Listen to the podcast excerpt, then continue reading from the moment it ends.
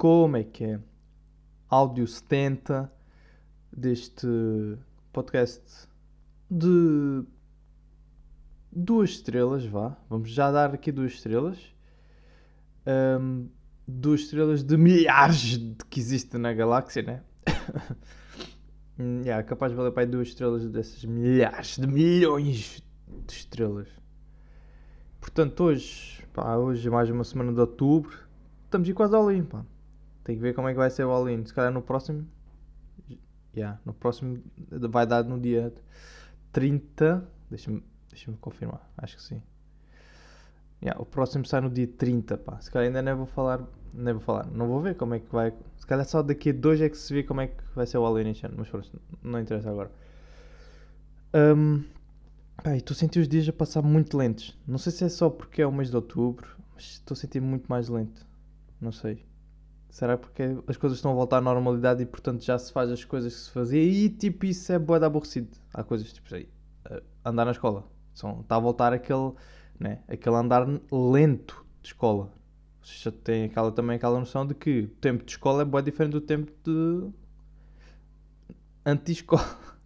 Né? Reparem que quando vocês estão na escola, as 8 horas que vocês estão na escola, o tempo que estiverem na escola, passa devagar, não é? E quando vocês estiverem a fazer outras atividades, nesse mesmo período de tempo, passa o dobro ou o triplo. Dá, temos esta noção. E, portanto, acho que é muito por aí. Esse mês de outubro está assim mais. Está a dar nas vistas. O mês de outubro está a dar, está a dar nas vistas por causa disto. A moto está a voltar à normalidade e que pode ser por aí. Por causa da escola e que cedo. Eu tenho uh, outro problema, porque dos, dos, dos, muitos problemas que já fui aqui abordados, uh, outros problemas que eu tenho que é de interesse mútuo, não é? E que também muita gente pode uh, enfrentar isto, pode ter este problema. Que é tudo o que eu como que tenha aquele molhinho que, tenha, que possa pingar, não é? Que é o chamado, aquelas pingas que depois sujam na roupa e não dá para lavar mais, não é? Tipo esse tipo de comida pesada. Uh, eu não tenho frieza para não sujaram. Portanto, normalmente, não é? A gente já sabe que aquilo pode pingar, a gente já tem o cuidado uh, de mergulhar, não é? Colher ou o que seja. E isto agora está bem lados também. É? Estar a comer e tal. Não, eu não tenho, tipo, eu não tenho o timing de, ok, está a pingar na minha colher, está ali no prato ou o que seja. Vai para a boca logo consigo ir para a boca sem pingar. Não, não, não. Eu, fico, eu não tenho timing. Quando já está a ir para a boca já pingou. Eu não, não consigo acertar esse timing e vai sempre, e pingo sempre. Pá. Pode não ser a primeira colher, mas vou comendo e chega uma colherada e vai cair. E eu tipo sujo sempre. Sujo. Não sou, pá, não, não consigo evitar essa, essas pingas de sujidade. Porque eu não tenho timing. Não consigo ter o timing. É boa chato. Não sei. Uh, porque. Porquê? Porquê que é bada chata? Pá, porque suja-se tudo, não é? Vai dar aquela sujidade bada chata que depois eu fico chateado e já não me apetece comer mais, pá. Já, epá, estragou-me o dia. Estão a perceber, não é? É aquela epá, estragou-me o dia, então. Agora pinguei aqui chocolate para a blusa. Agora já não quero, já não quero comer isto. Epá, já estou farto disto. Mas também, pronto, posso admitir que muitas destas ocasiões ocorrem quando estou meio que deitado. Sabe, meio que deitado é, Estar ali com a almofada nas costas, meio que deitado. E isso pode influenciar, ok? Talvez possa influenciar, mas mesmo assim, como é que eu não tenho timing? Dá para perceber quando aquilo vai cair. E eu não consigo esperar que aquilo ou caia no prato ou na tigela e depois, ok, na próxima pinga tenho tempo para pôr a boca. Eu, eu espero, mas nunca consigo. Eu eu mesmo esperando, eu espero que caia a primeira pinga. Para... Ah, já pingou, já tenho tempo suficiente para pôr e não, afinal não tens. Não tens. Ainda sobrou ali. Como é que. Como é que não se fica chateado com isto, não é? Pois é isto, os pais também. Pá, os pais ficam logo chateados. Se os pais veem que tu a fazeres isso. É que é tu fazeres. É tu fazeres, mas tu não queres fazer, não é? é não tem nenhum propósito. Não tem... Mas pronto, vêm e pá, ficam logo. E agora como é que se vai lavar isso? Fica logo assim um stress. Epá, eu não tenho culpa, tudo bem. Não tenho culpa. Não consigo fugir isso. Não. vai acontecer. Não consigo. Pá, posso evitar comer essas cenas? Pá, posso. Não é? Poder posso. Mas é, é muito difícil evitar isso, porque há sempre alguma comida que tem algum molho, uma comida que, que deixa pinga de sujidades, é? E é sempre assim, pá. Eu estava a debater isto com, com um colega.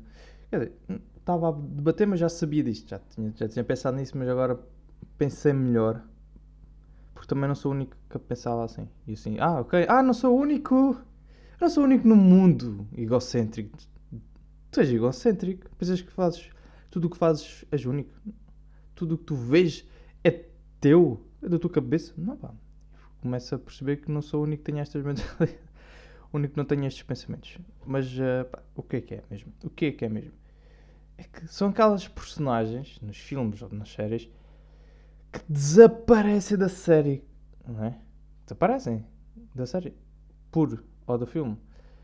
Por, e depois eu começo a pensar, qual é que foi o motivo? É que tipo, desaparece mas sem a história, não é? Sem aquele conteúdo, não está, não é coerente. Ele desaparece, por exemplo, do nada, sem explicação, nem nada. E depois eu começo aí, começo a envolver aqui e vou atrás da personagem. Então, não sei se dá para entender. Eu vou atrás da personagem e vejo, então, mas porquê a personagem saiu? Ok, depois vou ver. Então, e o ator disto? Quem é o ator desta personagem? Ok. Ah, se calhar o gajo, pronto, morreu. Ok, morreu e o personagem morre com ele. Fica, vou ver. Ah, não. Se morreu, pronto, é isso. Fim. O gajo morreu. Se não morreu, vou ver. Será o quê? O gajo foi despedido. Fez logo. O gajo foi despedido. Consumiu drogas? Pronto. Logo, logo essa. Logo assim, desse nível. Vou ver.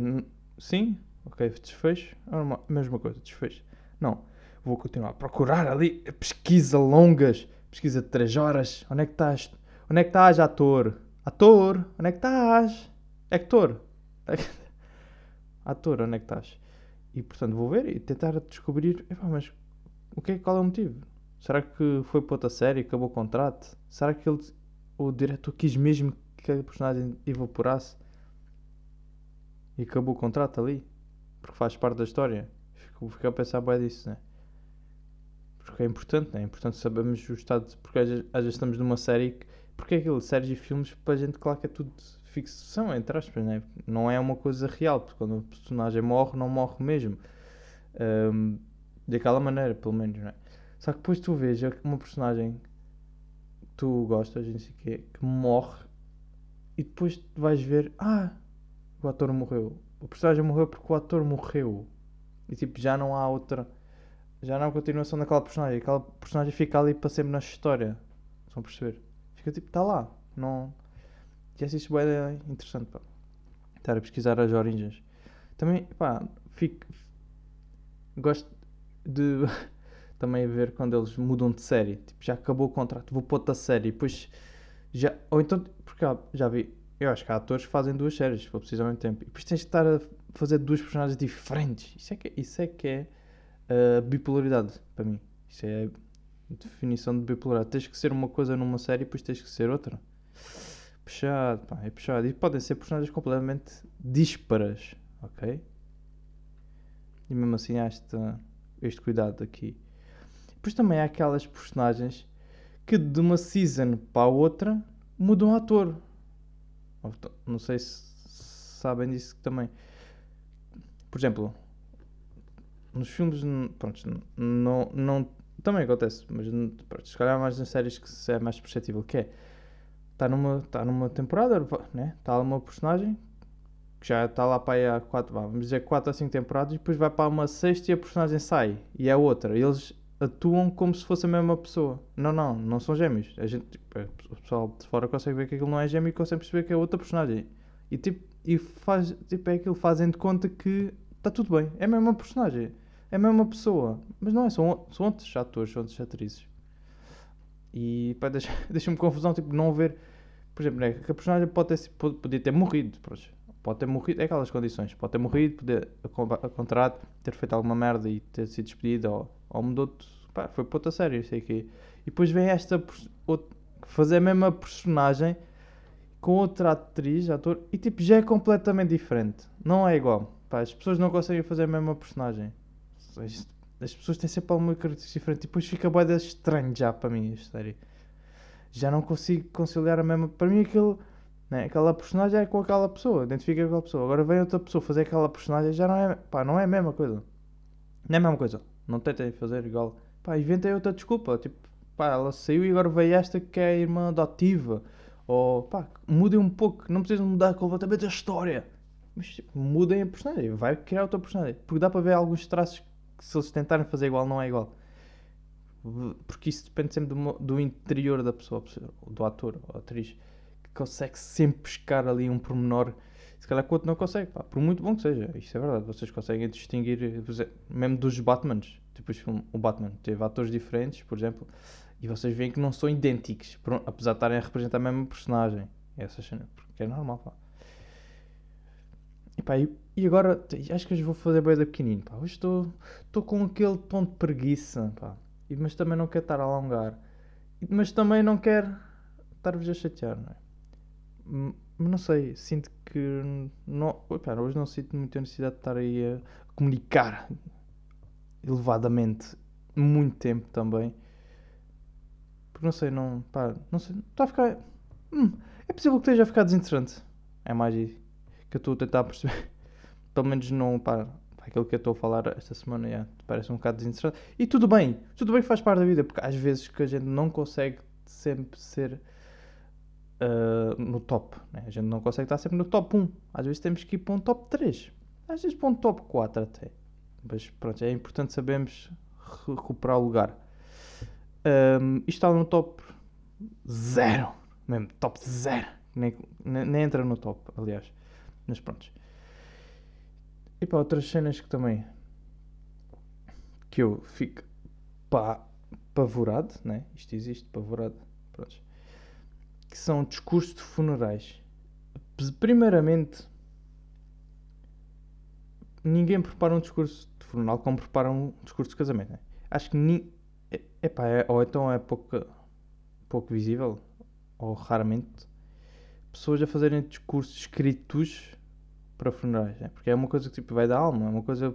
Porque foi, tipo, tudo bem que há pessoas que estão a morrer, a gente sabe, que já vão morrer daqui a três meses, ou com doenças, não sei o quê.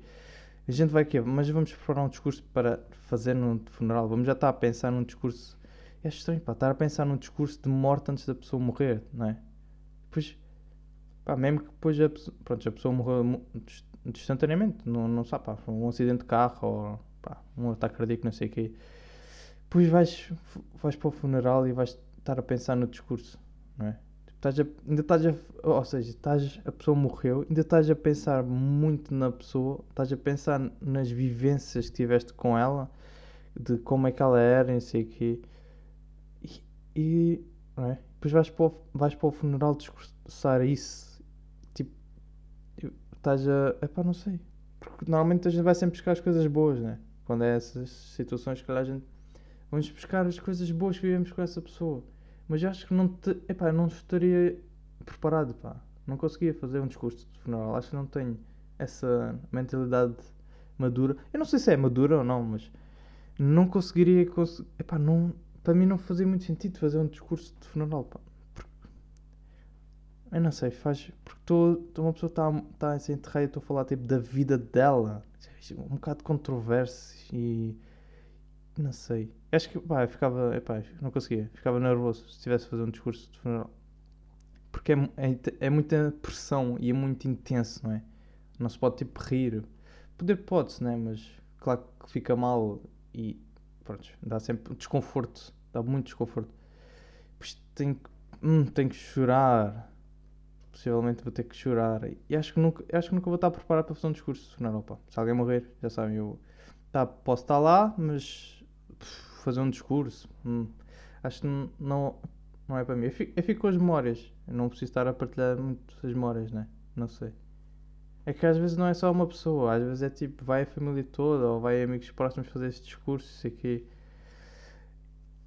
Eu percebo que, que seja, pá, seja carinhoso, seja uma coisa bonita, isso aqui. Não sei, acho, acho estranho, não é? Ou só sou eu? Depois estamos a dar boa porque são várias pessoas a falar de uma pessoa, não é? Porque já parece que estamos a ver outras pessoas. Porque a gente está a ver outras pessoas a falarem por nós. Está? Sei lá que é que eles estão. Não é? E fico por aqui. Até para a semana.